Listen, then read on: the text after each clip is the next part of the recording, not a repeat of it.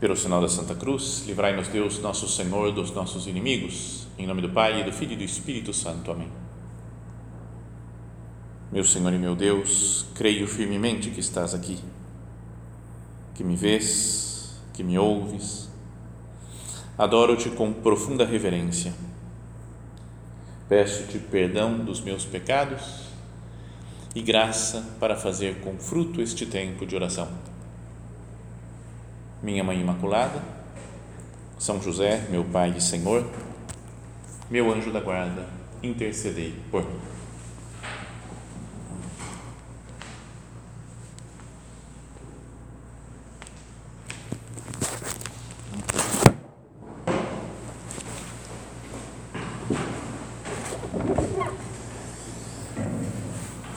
Nós comemoramos hoje a festa né, da apresentação de Jesus no templo é o quarto mistério gozoso do Rosário.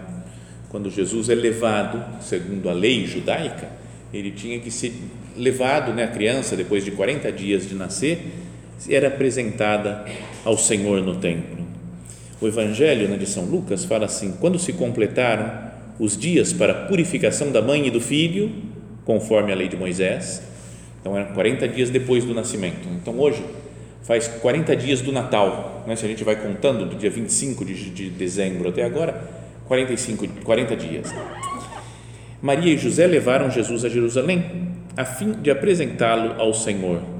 Conforme está escrito na lei do Senhor, todo primogênito do sexo masculino deve ser consagrado ao Senhor. Foram também oferecer o sacrifício, um par de rolas ou dois pombinhos, como está ordenado na lei do Senhor. Então, aqui, na verdade, são duas, dois atos que as pessoas tinham que fazer, né? um homem e uma mulher, quando tinham um filho. Então, a primeira coisa é se nascesse um filho homem, o primogênito, primeiro, tinha que ser apresentado ao Senhor para lembrar, lembra quando Deus é, matou os primogênitos do Egito para libertar o povo de Israel que estava escravizado? Então fez esse pacto com Moisés, Deus falou, todo mundo sempre quando tiver um primeiro filho, primogênito, né, homem, ele vai ter que ser levado ao templo e lá se paga uma quantia, porque falou, na verdade o primogênito é de Deus, é como se o pai e a mãe comprassem o filho de Deus, né? falou, eu pago aqui para não ter que matar meu filho, porque de algum animal, eles matavam o animal, né? primogênito de um burro, por exemplo, se você não quisesse matar o burro, você dava um, um, ovelha, um carneiro e sacrificavam lá. Ou então sacrificava o próprio burrinho que tinha nascido. Né? Mas é meio triste, acho, também fazer isso. Então Deus dava a possibilidade de matar algum outro animal. Mas quando era o filho de um ser humano, então você ia lá e pagava, oferecia um dinheiro como resgate daquele filho que tinha nascido. E junto com isso, tinha a tradição no povo judeu de que a mãe ficava impura no nascimento, por tocar em sangue, né? então ela ficava impura para passar por um processo ritual de purificação, também tinha que ir no, no templo e oferecer né? ou um bezerro, né? um carneiro, ou então um par de pombinhas, né? duas pombinhas se a pessoa, se a família era pobre. E assim era José e Maria, porque eram pobres, levaram essas duas pombinhas. E assim, se por isso é que às vezes nesse ao enunciar o quarto mistério do terço, fala que é apresentação do Senhor no templo e purificação de Nossa Senhora, as duas coisas. Lá a gente sabe o que aconteceu, né?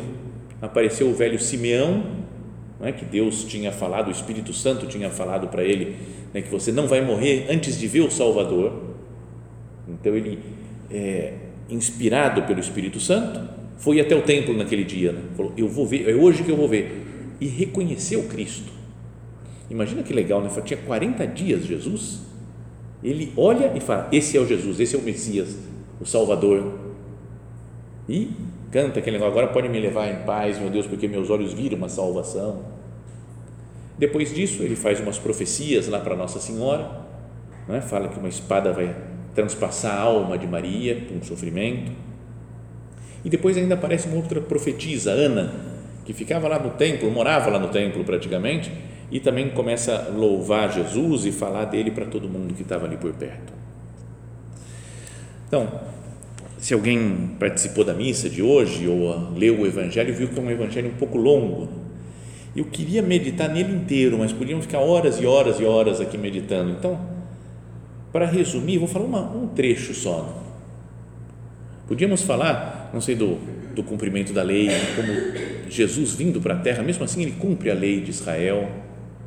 Nós podíamos falar que é o primeiro dia em que Jesus, o Filho do Pai, se dirige à casa do Pai, né? a primeira vez que ele vai no templo de Jerusalém. Lembra quando ele tinha 12 anos? Ele falou: Eu tinha que estar aqui nas coisas do meu Pai.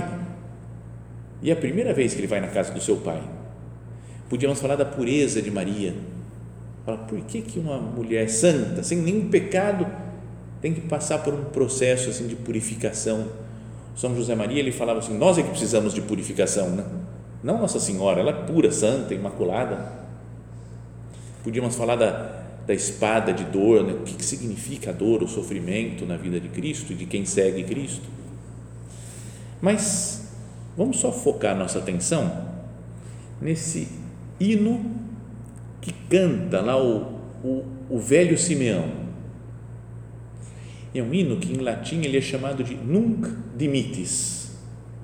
Agora pode mandar embora, né? agora pode demitir, pode que eu vá para o céu, já acabou, posso morrer, porque eu vi o Salvador. Então ele fala assim: toma o menino Jesus nos braços e fala: Agora, Senhor, conforme a tua promessa, podes deixar teu servo partir em paz, porque meus olhos viram a tua salvação, que preparaste diante de todos os povos, luz para iluminar as nações e glória do teu povo Israel quando fala as nações para um judeu, era as outras nações, né? os gentios, os pagãos. Fala, Jesus é uma luz para iluminar os pagãos todos. E glória do nosso povo de Israel, né? Eles que tinham sido martirizados muitas vezes, perseguidos, né? exilados, né? escravizados. É como se ele falasse, agora eu canto de glória, né? é a glória do nosso povo, porque aqui saiu o Salvador que vai ser luz para todos os povos, para o mundo inteiro, pessoas de todos, todas as religiões. Então, queria que a gente pensasse nisso, porque tem duas coisas, vamos dividir então em duas partes essa meditação. Ele fala: Meus olhos viram a tua salvação, e a salvação, esse Jesus é luz para iluminar. Está vendo que tem duas coisas parecidas? Uma que ele fala, eu vi, para ver tem que ter luz. Se a gente estiver num quarto fechado, sem nenhuma luz, a gente não vê nada, né? tudo escuro, né? não consegue discernir nada que tem lá dentro. Mas ele fala que os seus olhos viram a salvação e essa salvação é luz para os outros. Então, é, essas duas coisas que eu queria meditar. Primeiro, que a gente possa dizer: meus olhos viram, eu vi Cristo eu vi a salvação. E depois querer levar essa luz, né? falar, tem que ser luz para, os, para as nações, para os gentios, para os pagãos. Então eu quero levar essa luz de Cristo para os outros.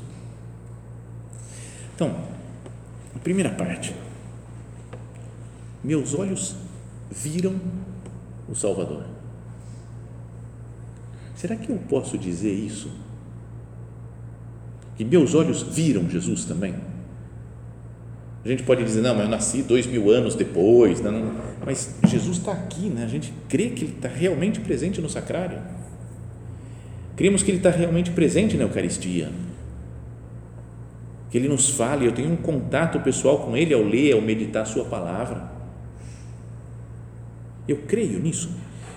Tive já na minha vida um encontro pessoal com Cristo Eu posso falar para os outros, pessoas, sei lá, minhas amigas, meus parentes, falar, eu conheço Jesus, eu sei quem Ele é. Não é que eu ouvi dizer, sabe, tem gente que tem uma, uma noção, né, assim, né, ouvi dizer de Jesus, né? Quem é Jesus? Não, parece que tem, fez uns milagres, né? Morreu e ressuscitou, tem uma ideia meio vaga né, de Jesus. O meu conhecimento de Cristo é um conhecimento só teórico ou é um conhecimento de quem convive com Ele? É um que vem pelo estudo, que é bom estudar a vida de Cristo, né? estudar a doutrina da igreja, é importante, mas tem um, um encontro pessoal com Jesus?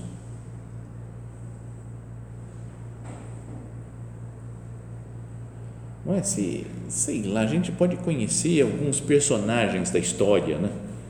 Sei lá, o Dom Pedro I, por exemplo. Independência ou morte, não sei o que, a gente sabe as histórias dele e tal. Beleza, a gente pode estudar, li um livro, uma biografia dele, ficou super especialista em conhecer. Mas aí, de repente, ele aparece aqui, ressuscitou Dom Pedro, vem aqui e vai morar com a gente, a gente vai ficar seis meses morando junto com ele Acho que é melhor não, porque o homem não era muito flor que se cheirasse, né? então é melhor ficar, manter uma certa distância. Mas a gente ia conhecer muito melhor. Né? Se eu falo de alguma, alguma pessoa que eu conheço, minha mãe, por exemplo, a minha mãe é assim, ela tem tantos anos, tem essa altura, tem, ela fala isso daqui, tem uma expressão que ela usa que é desse jeito, ela fez isso, tem tantos irmãos, tem tantos filhos. Vocês ficam conhecendo um pouco, né? mostro foto delas, dela. Mas aí fala, agora vocês vão morar com minha mãe lá um ano morando com ela. Calma, a gente sabe muito mais do que qualquer explicação teórica. Então, o meu conhecimento de Jesus é um conhecimento teórico? Ou eu posso falar também, como falou o velho Simeão, meus olhos viram, eu vi Jesus. Tem uma frase do São José Maria, numa homilia dele, que está nesse livro, é Cristo que Passa, de homilias dele, que ele fala assim: não basta ter uma ideia geral do Espírito de Jesus, mas é preciso aprender dele pormenores e atitudes. E, sobretudo, é preciso contemplar a sua passagem pela terra, as suas pisadas, para extrair daí força, luz, serenidade, paz. Então perguntemos ao Senhor agora, Jesus, eu te conheço de fato? Ou eu tenho um conhecimento só teórico, ou um conhecimento superficial? E se alguém me pergunta, você conhece Jesus? Eu falo, ah, tento, tento conhecer um pouco, estou lendo umas coisas aí. Ou eu falo, eu conheço, eu sei como ele é.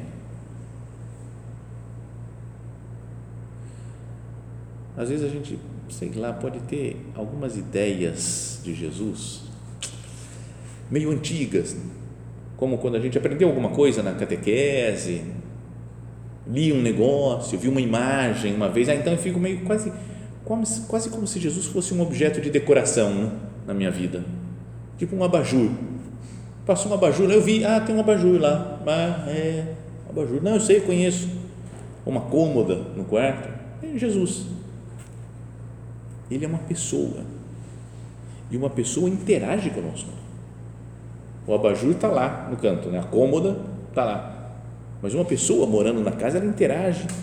Tem novidades, é criativa, pode inventar coisas novas. Que nós tenhamos os olhos abertos para ver as novidades de Jesus. Que eu possa falar, os meus olhos viram a salvação, como o Simeão falou no dia de hoje, né, 40 dias depois do Natal. Então, que cada um de nós queira ter assim, um encontro pessoal com o próprio Cristo, com a realidade, Jesus vivo. Lembra quando Jesus aparece para Maria Madalena, fala no Evangelho, depois de ressuscitar, aparece no Evangelho de São João? Fala que ela vai correndo falar para os apóstolos e fala: Eu vi o Senhor. Eu vi. Então eu vou falar, ele me falou essas coisas. Ia ser bom que com a nossa, com a nossa vida espiritual a gente pudesse dizer também, falar, eu vi o Senhor. Uma vez é, fui num, eu atendia, já contei isso também, mas eu atendia um seminário meus seminaristas, que estavam para a direção espiritual, ia quando morava lá em São Paulo, ia toda segunda-feira no seminário. Aí um dia cheguei na segunda-feira, o reitor falou: "Ih, hoje não vai dar para atender, porque o bispo está chegando aqui, era o arcebispo, lá cardeal de São Paulo, estava chegando lá para para falar, para um encontro com os seminaristas. E aí fala, tá bom, então vou embora, né? Ele falou, não, não, pode ficar aí, você fica aí na, no encontro com o bispo. Então eu fiquei lá, quieto, no meu canto, e o bispo começou a falar, e falar, e falar, só isso daqui de temos que ter um encontro pessoal com Cristo. Nós não estamos aqui no seminário, nossa entrega a Deus não é entrega para uma ideia, por um conjunto de regras, por umas coisas boas, mas para uma pessoa. A vida cristã é Cristo. Se eu não conheço Cristo, eu estou perdendo tempo. Eu tô, e eu tenho que ter o meu encontro pessoal, não porque outras pessoas me falaram dele, mas porque eu mesmo pessoalmente conheci. O homem foi falando, mas ele falava de um jeito que a gente ficava hipnotizado. Ele falou: Bom, chega, já falei. Eu olhei tinha passado, acho que era uma hora e dez. Só essa ideia, só. A gente tem que encontrar com Cristo. Então, eu posso dizer isso. Como Maria Madalena fala, eu vi o Senhor. Ou como Simeão, velho aqui, né? meus olhos viram a salvação. Então, essa é a primeira parte. E depois a segunda é que ele fala que Jesus é luz para iluminar as nações. É que é só Jesus podíamos dizer que é quem ilumina as nações, quem dá sentido para a vida das pessoas. Até no começo do Evangelho de São João, né, que citamos tantas vezes aqui, fala no princípio era o Verbo, o Verbo estava em Deus e o Verbo era Deus. Mas o Verbo, a palavra Verbo no original é Logos e o Logos significa também o sentido, né? Fala como que o sentido de todas as coisas estava com Deus no início da criação é a base de tudo, é o próprio Deus, o sentido, e esse sentido se fez carne e veio habitar entre nós. Então, Cristo é o sentido, a lógica, a explicação do universo inteiro. Fala São Pedro num discurso lá no, no livro dos Atos dos Apóstolos: em nenhum outro há salvação, pois não existe debaixo do céu outro nome dado à humanidade pelo qual devamos ser salvos. Então, olha só, está falando, lembra que é luz para as nações, para os gentios, não é para o grupinho de católicos, assim, nós aqui, ó, a gente é católico, pessoal, Jesus é luz para nós, beleza, é luz para nós, mas é para todos os povos, de todas as religiões, para os ateus, para as pessoas que não creem em nada, a única salvação é Cristo, não são outras pessoas, outros líderes, não é o poder, quando tiver todo mundo tiver poder, então a coisa vai para frente. Se todo mundo tivesse dinheiro, aí sim as coisas vão melhorar. Se tivesse paz no mundo, se tivesse saúde as pessoas. Não é que às vezes a gente coloca a nossa a ideia de, de salvação em coisas que são humanas Perdão, Jesus, pelas vezes que eu quero que, que esteja tudo bem, que eu não tenha muito trabalho, que eu tenha mais dinheiro, que eu tenha mais saúde. E se todo mundo tiver trabalho, dinheiro, saúde, parece que está tudo certo. Não é? Vem à cabeça sempre aquela música do, de final do ano, né?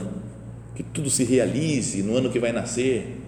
Muito dinheiro no bolso, saúde para dar e vender. Você falou assim: eu tenho dinheiro, saúde, está tudo certo, é o sonho. Que a gente deveria pensar, falar, a única coisa que é luz para o mundo, que dá sentido, que dá lógica, é Jesus Cristo. Não tem outra coisa. Isso é palavra de Deus. Se a gente crê que a Sagrada Escritura é palavra de Deus, não tem como escapar muito. Né? Em nenhum outro há salvação. Pois não existe debaixo do céu outro nome dado à humanidade pelo qual devamos ser salvos só Jesus Cristo.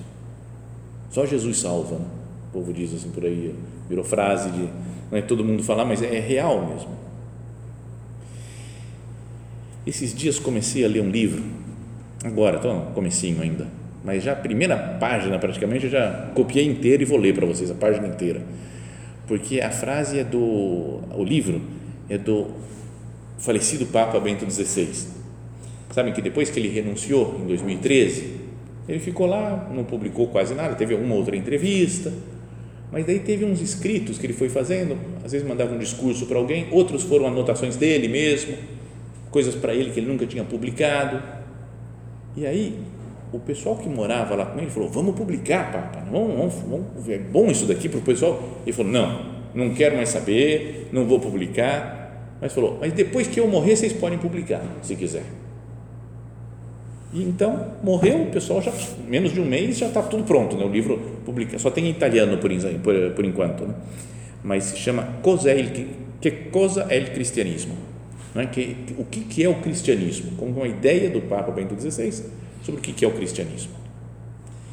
Então, e lá no comecinho, num discurso já que ele tinha feito já alguns anos atrás, ele fala assim: o ressuscitado, é Jesus ressuscitado, encarregou os seus apóstolos e, através deles, os discípulos de todos os tempos, de levar a sua palavra até os confins da terra e de fazer dos homens seus discípulos. Lembra? Ide por todo mundo, pregai o evangelho a toda criatura, fazei discípulos meus todos os povos. Está vendo? É Jesus falando, ó, tem que todo mundo ouvir a minha palavra. Todo mundo tem que ser batizado. Batizai-os em nome do Pai, do Filho e do Espírito Santo. Essa é a mensagem final de Jesus antes de subir aos céus. Aí o Papa ainda fala, o Concílio Vaticano II, retomando uma tradição presente ao longo dos séculos, pôs em evidência as profundas razões dessa tarefa missionária e assim a confiou com renovada força à Igreja de hoje. Falando, o Concílio Vaticano II, o último concílio que teve, também reforçou, tem que pregar o Evangelho. Mas aí o Papa fala, mas ainda vale a pena?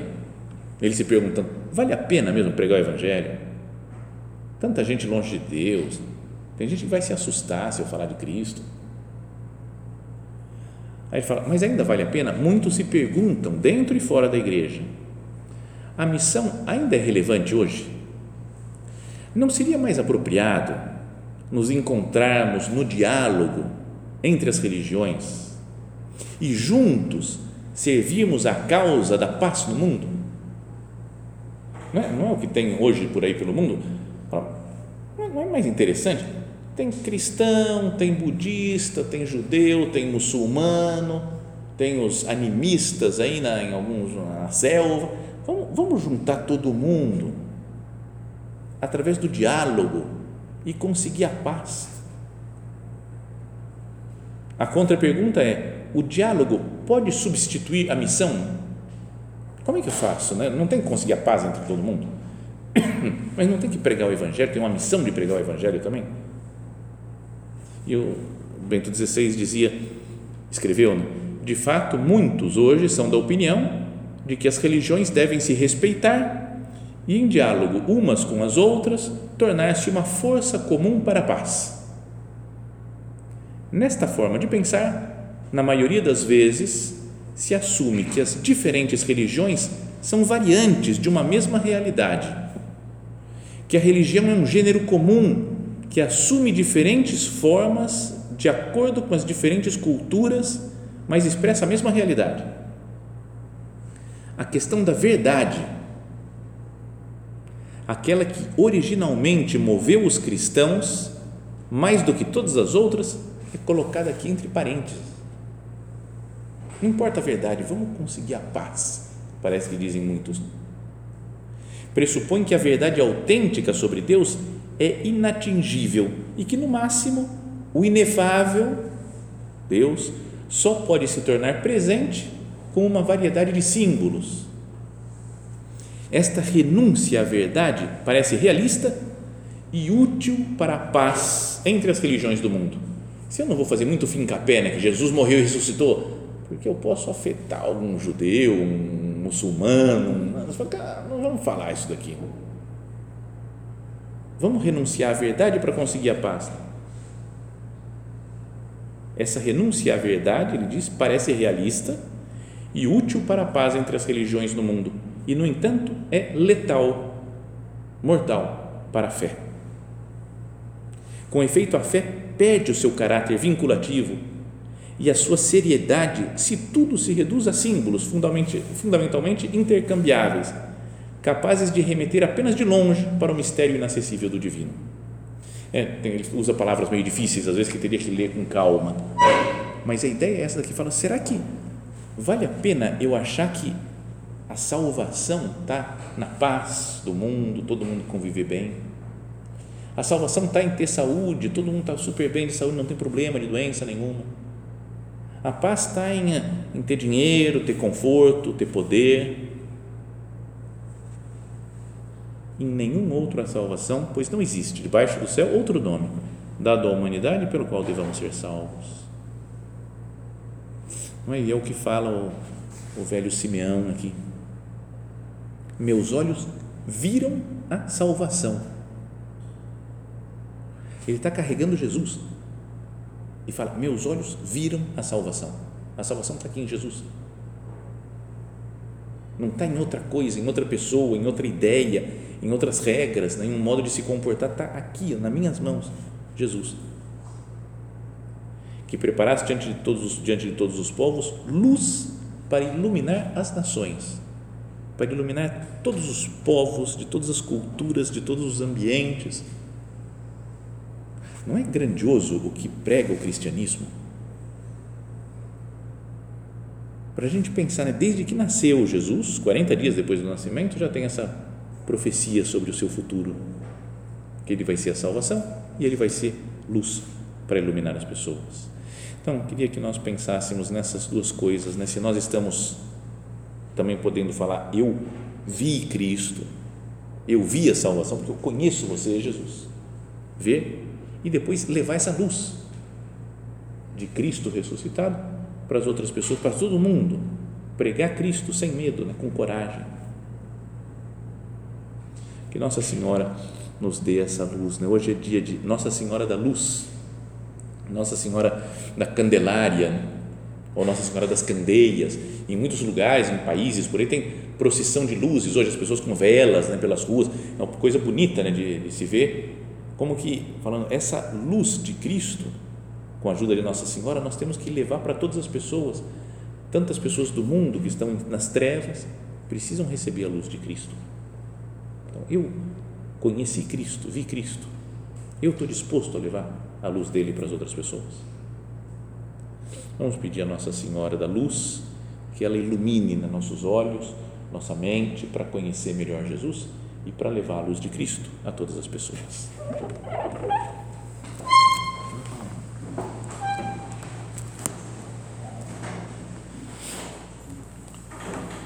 Dou-te graças, meu Deus, pelos bons propósitos, afetos e inspirações que me comunicaste nesta meditação. Peço-te ajuda para os pôr em prática. Minha Mãe Imaculada, São José, meu Pai e Senhor, meu anjo da guarda, intercedei por mim.